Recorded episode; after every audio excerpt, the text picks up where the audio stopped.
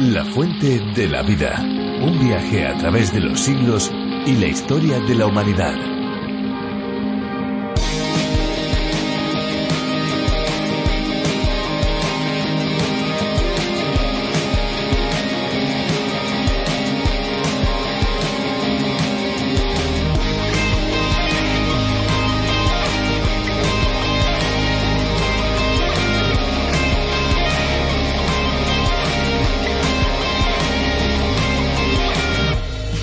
El consumo de agua potable en cantidades adecuadas sirve para mantener la piel hidratada, suave y luminosa. Mejora la elasticidad y le da firmeza, previene la aparición de las líneas de expresión, también de enfermedades de la piel, inflamación de la misma y el tan temido acné. Resulta interesante saber también que si el cuerpo está bien hidratado, se activa el sistema del control de bacterias en la boca, así se previenen enfermedades bucales como la gingivitis o la caries.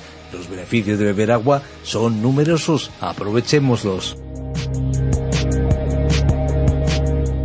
Hola amigos, bienvenidos a La Fuente de la Vida, un programa en el que recorremos todos los libros de la Biblia descubriendo capítulo a capítulo las verdades que Dios ha dado a conocer. Soy Esperanza Suárez y aquí a mi lado Hernando Díaz. Así es, Esperanza, un saludo a todos los que nos escuchan y que se unen a este recorrido, a este viaje fascinante por el libro de los libros. Aquí estaremos con cada uno de ustedes presentando este tiempo de curiosidades, música y principalmente de aprendizaje de la palabra de Dios, de la Biblia. Efectivamente, y lo vamos a hacer de la mano de Virgilio Bagnoni, teólogo y profesor de la Biblia. Con él y también con Benjamín Martín nos acercaremos a la Biblia de una manera profunda. A partir de un espacio radiofónico cuyo nombre original es A través de la Biblia, del teólogo John Vernon Magui más de 80 países aprenden del libro de los libros mediante este viaje a través de la Biblia. Y uno de esos países es España, país al que se ha traducido, adaptado la serie de más de 1.300 estudios, reflexiones a través de la labor de Virgilio Bagnoni. En esta versión ya contamos con cientos de miles de escuchas cada mes. Efectivamente, podemos hablar de millones de descargas. ¿Cuántas personas? Qué bueno saber que tantas personas acompañan el programa. Eh, para aquellos que quieren saber más pueden visitar nuestra web lafuentedelavida.com. También pueden obtener los bosquejos de los libros de la Biblia. Están en la página oficial de A través de la Biblia, pero ustedes pueden pedírnoslos a través de nuestro WhatsApp el 601-203-265 o también info arroba radioencuentro.net. Estamos realmente impacientes por empezar este estudio de la serie, pero eso sí, antes vamos a escuchar una canción. Estamos seguros que les gustará.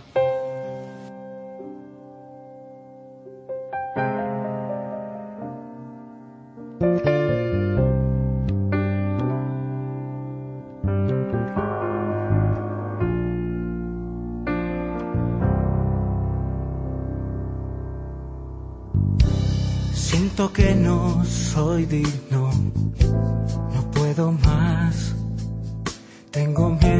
recibir. De nuevo, vive como quieras. No me importa lo que hagas, mientras no molestes. Aléjate. Todos tenemos lucha, acércate. No temo las demandas. Cuéntame si ya lo has hecho, adiós. Comparte tu carga. Quiero indicarte el camino y responder a nuestro Padre. Sí, soy el guardián de mi hermano, con quien comparto una esperanza, un mismo sentir.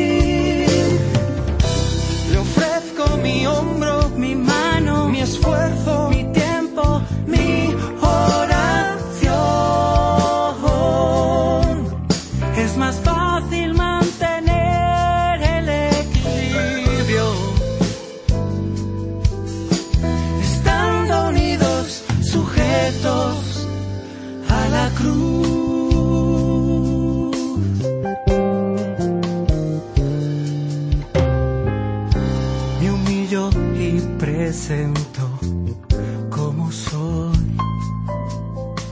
Al ser honesto y confesar, podré moverme en libertad en un mundo caído que rechaza la vida y la verdad.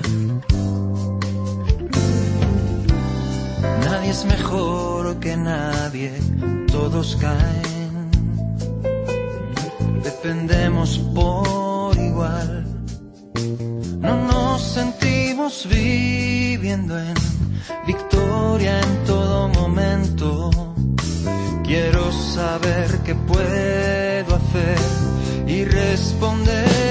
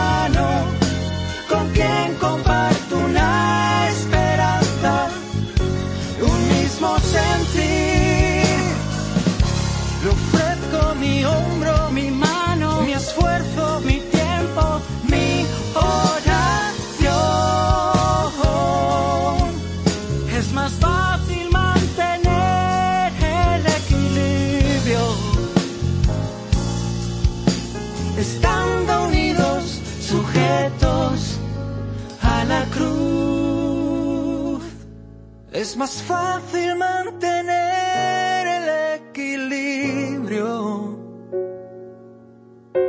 Estando unidos, sujetos a la cruz.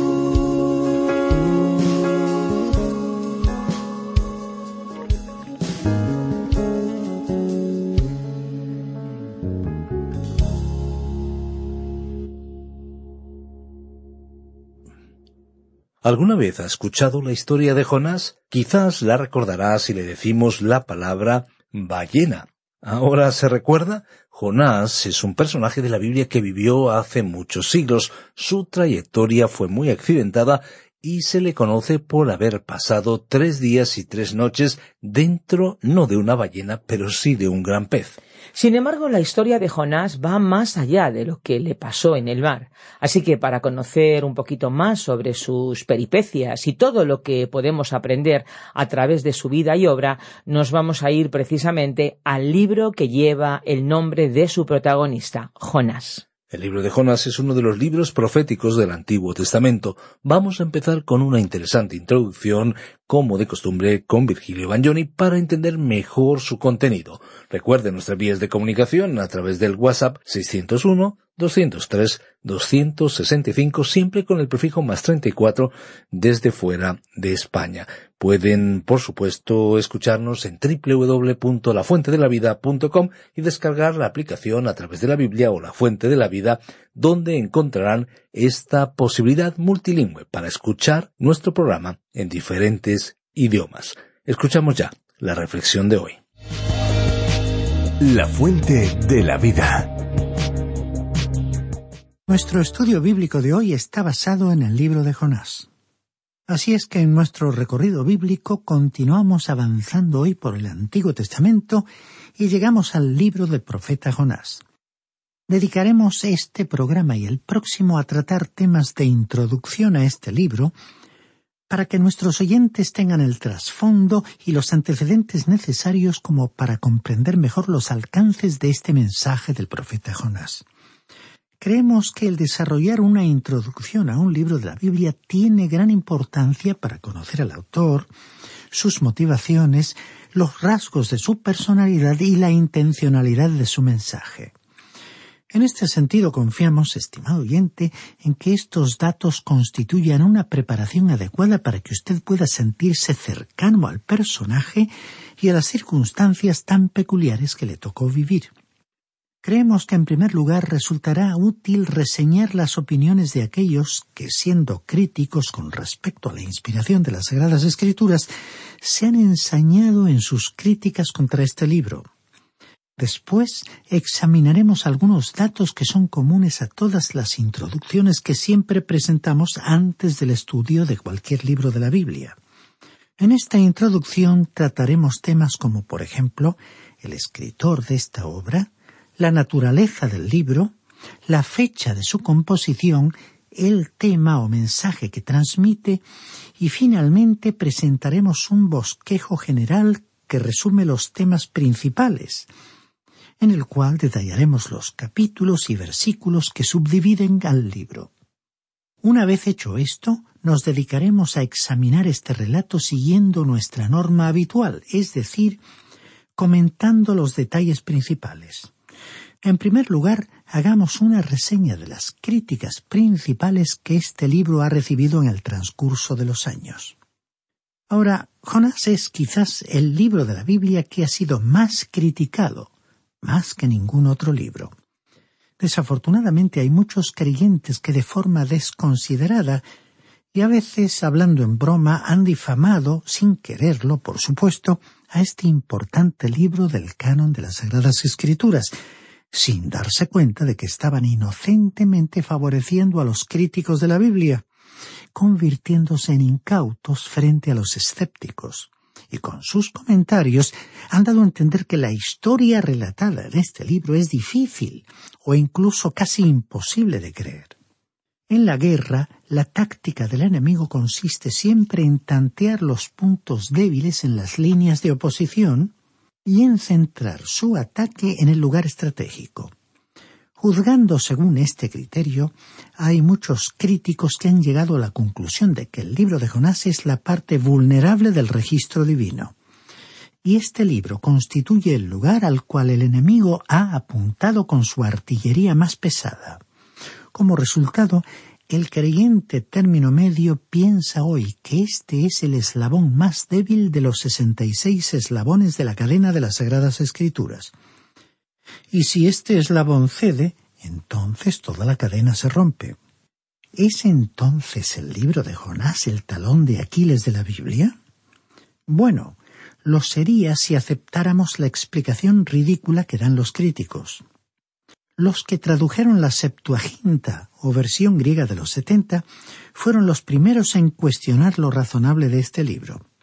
Ellos establecieron, por así decirlo, las normas para las críticas que han llegado hasta nuestros propios días. Un método antiguo consistió en alegorizar el libro y clasificarlo junto con otras novelas bien conocidas. Aún hoy algunos usan las mismas tácticas. Lo convierten en una alegoría diciendo que esta historia realmente nunca tuvo lugar. Algunas de las extravagantes teorías de los críticos son tan inverosímiles y exageradas que en realidad son casi ridículas. Resulta mucho más fácil creer el libro de Jonás tal como ha llegado hasta nosotros que creer estas explicaciones. Ahora quisiéramos compartir con usted, estimado oyente, algunas de estas explicaciones estrafalarias sobre este libro de Jonás. En primer lugar, algunos críticos que no tienen ni un ápice de evidencia para sostener su afirmación han dicho que Jonás era el hijo de la viuda de Sarepta. En segundo lugar, algunos han presentado la teoría de que Jonás tuvo un sueño cuando se encontraba en el barco, mientras dormía durante la tormenta, y que el libro de Jonás es el relato de ese sueño. En tercer lugar, otros relacionan el libro de Jonás con el mito fenicio de Hércules y el monstruo marino. No hay en absoluto ninguna similitud y ellos continúan tratando de encontrar alguna explicación. En cuarto lugar, otro grupo sostiene que Jonás fue un personaje real, que verdaderamente tomó un barco que se dirigía a Tarsis y una tempestad hizo naufragar el barco. Después de la tempestad y el naufragio, fue rescatado o subió a otro barco en el cual había la figura de un pez en su mascarón de proa, lo cual explicaría el relato del libro de Jonás. Podemos entender muy bien que después de haber sido rescatado de una tempestad, Jonás hubiera permanecido inconsciente por unos momentos. En aquellos momentos podemos también entender que podía haberse sentido como si estuviera dentro de un pez. Pero en nuestra opinión, Después de recuperarse, digamos al segundo día, Jonás habría llegado a la conclusión de que se encontraba en un barco y no dentro de un pez. En quinto y último lugar, diremos que hay otros que aún van más lejos en sus pretendidas explicaciones. Creen que había un gran pez muerto flotando en las inmediaciones y que Jonás se refugió en él durante la tempestad. Así es que esta gente tiene un pez muerto y a un Jonás vivo. Pero antes de concluir el estudio de este libro, nosotros vamos a cambiar el orden y decir que lo que en realidad tenemos aquí es a un pez vivo y un Jonás como muerto. Así que en general, la mayoría de los críticos de la inspiración de las Sagradas Escrituras han adoptado el punto de vista de que el libro de Jonás no fue otra cosa que una alegoría, que fue meramente una historia que podría clasificarse entre las fábulas de Esopo o de Samaniego. Los autores de tales explicaciones afirman que este libro es irrazonable y han expuesto estas teorías para dar credibilidad a la historia. Sería verdaderamente muy interesante escuchar la reacción de Jonás a estas explicaciones supuestamente razonables. Verdaderamente al escuchar algunas críticas uno tiene la sensación de que necesita más fe para creerlas, para asumirlas, que la que necesita para aceptar lisa y llanamente la veracidad del texto bíblico. Debemos descartar todas estas explicaciones por no estar basadas en hechos, por no ofrecer ningún vestigio de verdad desde un punto de vista histórico, y por haber cobrado existencia en las imaginaciones de los críticos puede ser establecido que Jonás fue un personaje histórico y no un personaje de la mitología. Se puede determinar con una buena autoridad que el relato es exacto, y puede demostrarse que el mensaje de este libro es altamente significativo, incluso para esta época crucial en que estamos viviendo. Vamos a hacer algunas consideraciones sobre el escritor. Jonás fue un personaje histórico y el autor de este libro vamos a leer un pasaje de uno de los libros históricos del Antiguo Testamento, el segundo libro de los Reyes, capítulo 14, versículo 23, que dice, El año quince de Amasías, hijo de Joás, rey de Judá, comenzó a reinar Jeroboán, hijo de Joás, en Samaria sobre Israel. Reinó cuarenta y un años. Ahora, hasta donde nosotros sabemos, nadie ha jamás puesto en duda que Jeroboam II fue un rey en el reino del norte de Israel y que él reinó por cuarenta y un años. Este es un registro histórico.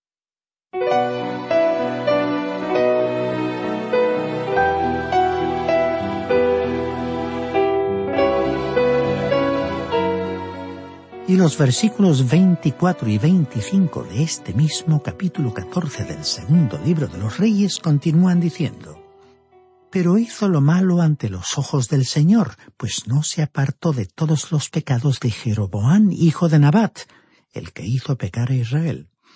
Restauró los límites de Israel desde la entrada de Hamat hasta el mar de Arabá, conforme a la palabra del Señor, Dios de Israel, la cual había él anunciado por su siervo Jonás, hijo de Amitai, profeta que fue de Gat Hefer. Ahora el rey Jeroboam fue un personaje real, histórico. Israel era una nación real, y Hamad era también un lugar real. Y es muy improbable que este hombre, Jonás, aquí mencionado, sea un producto de la imaginación. Así que todos deberían ser consecuentes ante los detalles innegables de este relato y coherentes ante estas conclusiones que surgen de un examen objetivo del texto. Por lo tanto, afirmamos que aquí tenemos un relato histórico y que es razonable concluir que Jonás fue un personaje histórico. Sería forzar mucho las cosas decir que el mencionado en el pasaje leído era otro Jonás. No es en absoluto razonable creer que hubo dos Jonás, cuyos padres se llamaban Amitai y que ambos fueron profetas. Esto es especialmente evidente cuando uno observa que el nombre Jonás no era un nombre común en aquella época. Los únicos textos en que este nombre apareció en la Biblia son esta referencia en el segundo libro de los Reyes, en el libro mismo de Jonás, y en las referencias del Nuevo Testamento sobre este libro. Solo hubo un Jonás en la Biblia, y este fue un personaje histórico. En este sentido resulta interesante comparar el caso de Jonás con otro de los profetas, y nos referimos al profeta Abdías. Por lo que sabemos, nadie ha cuestionado la existencia de un hombre llamado Abdías que escribió el libro que lleva su nombre. Y sin embargo no hay ningún registro histórico en el Antiguo o en el Nuevo Testamento en cuanto a Abdías. Los críticos aceptaron a Abdías, pero rechazan a Jonás. ¿Por qué? La razón es demasiado evidente como para pasarla por alto. Es que los críticos desean negar el milagro que fue registrado en este libro. Así que tenemos un registro histórico de Jonás en el Antiguo Testamento y tenemos también el testimonio en el Nuevo Testamento expresado por la mayor autoridad que jamás haya vivido sobre esta tierra, el Señor Jesucristo. Él apoyó personalmente la autenticidad del personaje histórico de Jonás y de su experiencia con el pez. En el Evangelio de Lucas capítulo 11 versículo 30 leemos porque así como Jonás fue señal a los ninivitas, lo será también el Hijo del Hombre a esta generación. Y después, en el Evangelio de Mateo, capítulo 12, versículos 39 al 41, leemos. El Señor respondió y les dijo, La generación mala y adúltera demanda señal, pero señal no le será dada, sino la señal del profeta Jonás. Como estuvo Jonás en el vientre del gran pez tres días y tres noches, así estará el Hijo del Hombre en el corazón de la tierra tres días y tres noches. Los hombres de Nínive se levantarán en el juicio con esta generación y la condenarán, porque ellos se arrepintieron por la predicación de Jonás, y en este lugar hay alguien que es más que Jonás. Creemos que esta afirmación del Señor no pudo ser más clara y contundente. En el momento en que alguien ponga en duda el registro histórico del libro de Jonás, está cuestionando la credibilidad del Señor Jesucristo.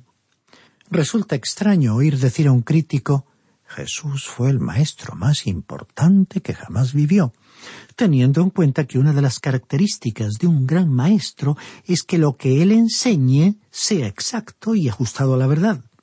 Si Jesús fue un gran maestro, estimado oyente, entonces la autoridad de su acreditación del libro de Jonás debe permanecer vigente. Deseamos concluir esta sección en la cual hemos intentado hacer frente a las objeciones de los críticos citando al gran estadista Sir Winston Churchill, cuando trató el tema de la inspiración de las Sagradas Escrituras. Dijo el citado estadista, nosotros rechazamos con desprecio todos aquellos eruditos y laboriosos mitos de que Moisés no fue más que una figura legendaria, sobre la cual el sacerdocio y el pueblo basaron sus ordenanzas sociales, morales y religiosas. Creemos que el punto de vista más científico, la concepción más actualizada y racionalista, encontrará su satisfacción más plena al considerar la historia bíblica literalmente, e identificando a uno de los seres humanos más grandes con el salto hacia adelante más decisivo y destacado de la historia humana podemos estar seguros de que todos estos eventos han sucedido, tal cual están registrados según la Santa Palabra. Hasta aquí el testimonio de Winston Churchill. Ahora, continuando con esta introducción, diremos algo sobre la naturaleza del libro. Jonás fue un profeta, pero este libro de Jonás no es una profecía.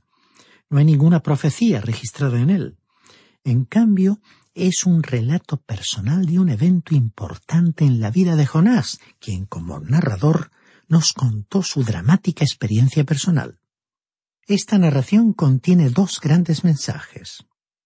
El profesor Magui, autor de estos estudios bíblicos, cree que aquí tenemos en miniatura una figura de la nación de Israel en el período de la gran tribulación, una figura de cómo preservará Dios a su pueblo, a los ciento cuarenta y cuatro mil que, según el libro de Apocalipsis, serán sellados. También tenemos en esta obra una gran enseñanza sobre la resurrección de Jesucristo. Este libro es en realidad profético con respecto a la resurrección. El Señor Jesucristo mismo dijo que, así como Jonás fue una señal para los habitantes de la ciudad de Nínive, él también sería una señal para su generación en su resurrección de entre los muertos. El libro de Jonás no es la historia de un pez, y esto es algo que realmente inquieta o deja fuera de lugar las habladurías de algunos críticos que le han dado mucha importancia a la imposibilidad de creerlo. Según el citado profesor Magui, este libro nos presenta la figura de un hombre que fue resucitado de los muertos y de un trono en medio del cual se encontraba un cordero como inmolado. Este cordero era un cordero resucitado, y algún día futuro un mundo que rechaza a Cristo clamará a los montes y a las peñas. Escondednos de aquel que está sentado en el trono y de la ira del Cordero, porque el gran día de su ira ha llegado, y ¿quién podrá sostenerse en pie? Podemos leer estas palabras en el libro de Apocalipsis capítulo 6 versículo 16.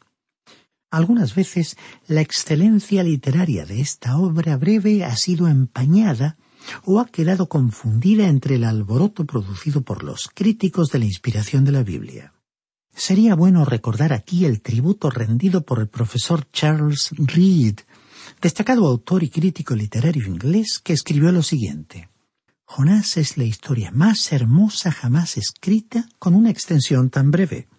Hasta aquí la cita. O sea, que haremos bien en recordar que tenemos ante nosotros una joya literaria y no simplemente la historia de un pez. Estimado oyente, nuestro tiempo ha llegado a su fin y debemos interrumpir aquí nuestro estudio. En nuestro próximo programa, en el que esperamos que usted nos acompañe, continuaremos exponiendo la introducción a este libro. Mientras tanto, le sugerimos que lea por sí mismo y anticipándose a nuestra lectura, el primer capítulo de este libro del profeta Jonás para estar más familiarizado con su contenido cuando reanudemos nuestro estudio. Al despedirnos, le agradecemos por habernos acompañado en esta nueva etapa de nuestro recorrido a través de la Biblia.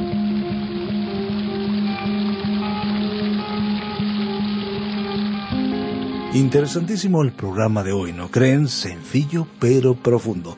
Sin duda ha sido un tiempo muy bien invertido, un tiempo que agradecemos que lo hayan pasado junto a nosotros y por supuesto damos gracias de todo corazón a aquellos que nos ayudan para que este programa llegue hasta donde usted se encuentra. Si alguno quiere volver a escuchar este espacio o tal vez programas anteriores, lo pueden hacer en nuestra web, lafuentedelavida.com o bien en la aplicación La Fuente de la Vida que también se puede encontrar con el nombre de A través de la Biblia. Nuestras vías de comunicación más inmediatas son el teléfono 91 422 0524, recuerden 91 422 0524 y el WhatsApp el 601 203 265. Recibimos sus mensajes de texto y de voz. Y si desean enviarnos un correo electrónico lo pueden hacer a la dirección info arroba radioencuentro.net y también info arroba lafuentedelavida.com. Si les ha gustado, si les ha interesado el espacio de hoy, estamos seguros que volverán en el próximo. Pero si no les hubiera gustado, nuestra sugerencia es que vuelvan en el próximo, porque en cualquier momento vamos a sorprenderles. Así que para aquellos que son asiduos, les recordamos que este es un medio para poder llegar a sus amigos y familiares con el mensaje de la Biblia. Aproveche esta herramienta, comparta en sus redes sociales. Recuerden, la fuente de la vida es una fuente de agua viva que nunca se agota beba de ella.